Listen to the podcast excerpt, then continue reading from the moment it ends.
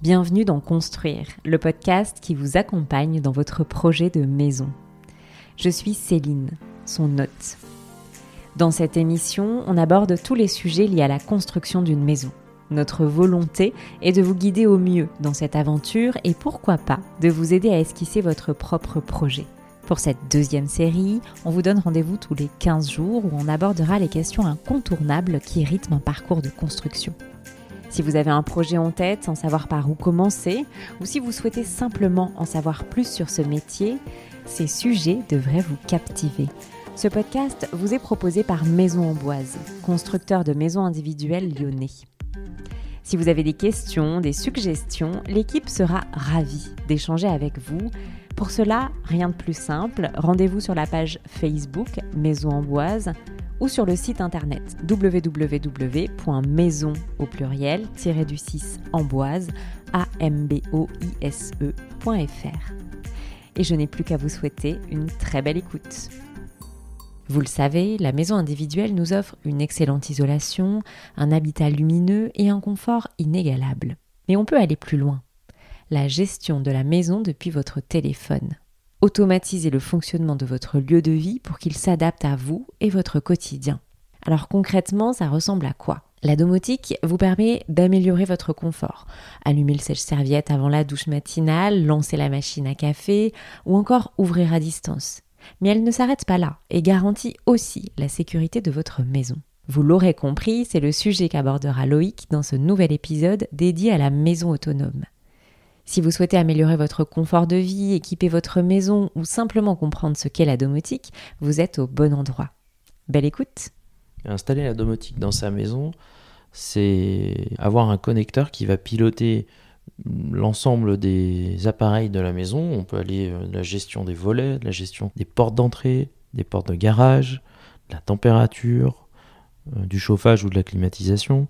On peut gérer les prises, les interrupteurs, les ampoules. On peut gérer euh, vos miroirs si euh, ils font de la musique qui, s'éclaire en fonction ben, de votre présence ou non. On a même des applications qui savent se connecter à la télé, au home cinéma.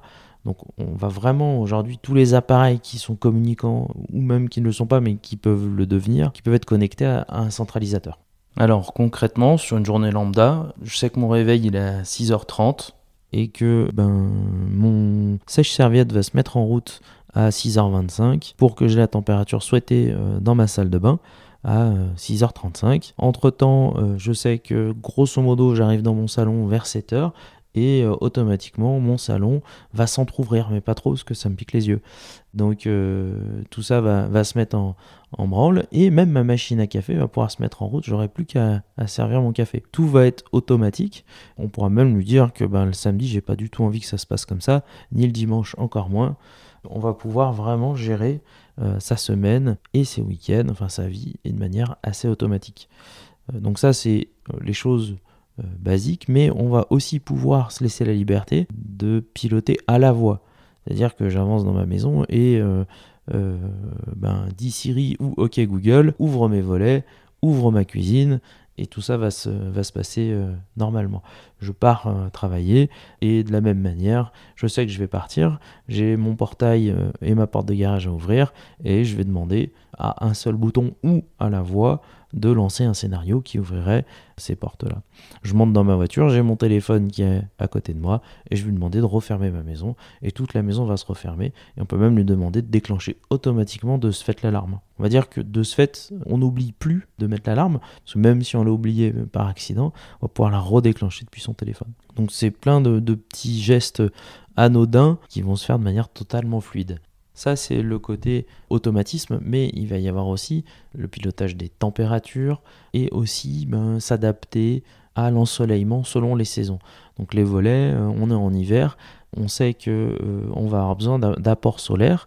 Les volets vont s'ouvrir naturellement sur les façades ensoleillées et on peut lui demander de fermer à l'inverse les façades qui ne seront pas pour pouvoir économiser et comme on va avoir des volets isolants, améliorer l'isolation de la fenêtre. Dès qu'il va faire nuit, dès que l'obscurité arrive, la totalité de la maison va venir se fermer pour conserver la chaleur, euh, les apports euh, solaires. À l'inverse, en été, on va demander tout simplement à ce que le matin l'est reste fermé, à midi le sud reste fermé, et ainsi de suite euh, le soir l'ouest, et on va aussi protéger des apports solaires, puisque les volets sont isolés du chaud comme du froid.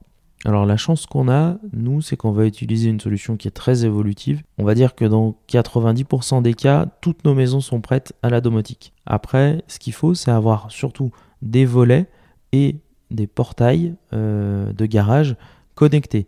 C'est-à-dire qu'on puisse les piloter, qu'ils ne soient pas uniquement filaires. Alors s'ils sont filaires, c'est pas une catastrophe, on arrive aussi à mettre des modules, mais ça va demander un investissement supplémentaire pour venir les raccorder. Donc à partir de ce moment-là, une fois que on va dire les ouvertures sont pilotées, on commence déjà à mettre un petit pas dans la domotique et il suffit d'aller rajouter des modules en fonction des besoins. C'est des, petits euh, euh, switches qui se mettent derrière les prises si on veut piloter des prises ou derrière les lampes si se met euh, derrière les lampes, donc on a deux vis à enlever, c'est totalement invisible. Ensuite, on le connecte avec le centralisateur et on va pouvoir euh, rajouter des appareils. Un sèche-serviette, il peut être aussi piloté, souvent ils sont pilotés en natif, mais on peut même, pareil, rajouter des petits modules qui vont permettre de les allumer et de les éteindre à distance. Donc par exemple, le sèche-serviette, dans une salle de bain où on a déjà le plancher chauffant, il n'a aucun intérêt à tourner toute la journée. On va plutôt s'en servir de manière ponctuelle 15-20 minutes dans la journée et pour faire des économies. Donc remonter à température de 2-3 degrés, c'est suffisant. Pendant 20 minutes, le temps de ma douche, théoriquement, on prend tous nos douches au même moment. Et si c'est pas le cas, il y a toujours la possibilité de le lancer de, manière manuelle. Alors si vous décidez euh, d'avoir une maison connectée, il faut anticiper sur le type de moteur des moteurs qui doivent être connectables. Alors en domotique, par exemple, chez euh, Somfy, ils vont s'appeler IO, chez Deltador, ils vont s'appeler autrement, mais ils ont forcément cette possibilité de connecter sans fil. Donc ça, ça va permettre de les piloter. Et après, il vous faudra un centralisateur. Centralisateur, donc il y a euh, Somfy, euh, Taoma, d'autres marques. Il y a des centralisateurs aussi qui sont moins connus, qui fonctionnent très bien. La plupart des constructeurs vont plutôt s'appuyer sur des marques connus, qui sont quand même plus sécurisés. Mais euh, voilà, il y a plein de possibilités. Derrière, c'est assez évolutif.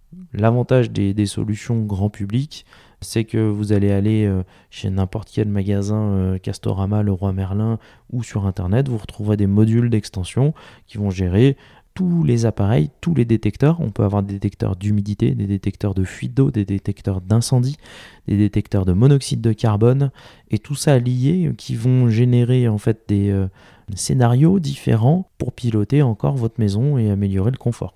Alors en termes de prix, aujourd'hui, ça reste assez faible si les moteurs sont déjà là. Il y a uniquement le centralisateur, c'est des appareils, enfin c'est des box en fait qui se branchent derrière votre box internet qui valent euh, autour de 200, 250 euros. Après, ben, il y a la mise en service, la programmation, la connexion. Elles sont rarement très compliquées c'est bien de la faire faire parce que si ça fonctionne pas, c'est assez long de trouver les solutions, ça devient vite pénible. Mais si on a un petit peu d'appétence informatique et qu'on aime ça, c'est très très facile à mettre en œuvre. Derrière l'évolution sur d'autres appareils, par exemple un système d'alarme complet, il faut compter un budget entre 600 pour l'entrée de gamme et 2000 euros pour quelque chose de plus abouti. Puis après on peut aller voir des alarmes extérieures, enfin des caméras périphériques, c'est-à-dire que vous allez protéger votre jardin en cas d'intrusion dans le jardin pendant des heures euh, que vous ne souhaitez pas.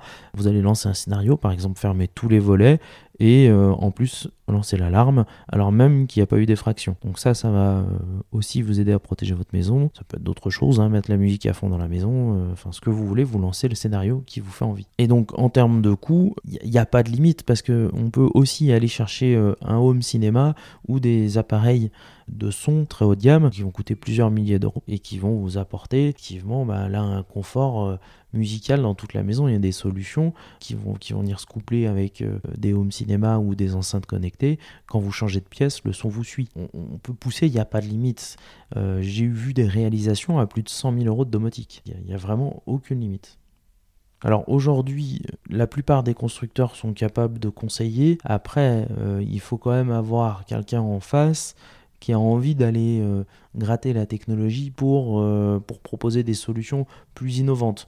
On va dire que euh, la domotique s'est rentrée dans les mœurs, c'est devenu, on va dire, à peu près l'électronique que vous trouvez dans votre voiture qu'on n'imaginait même pas il y a 10 ans. De partout, tout le monde a l'ABS, tout le monde a les phares automatiques, tout le monde a les essuie-glaces automatiques. tous ces détails-là sont normaux dans une voiture on va dire que ça commence à être normal dans une maison.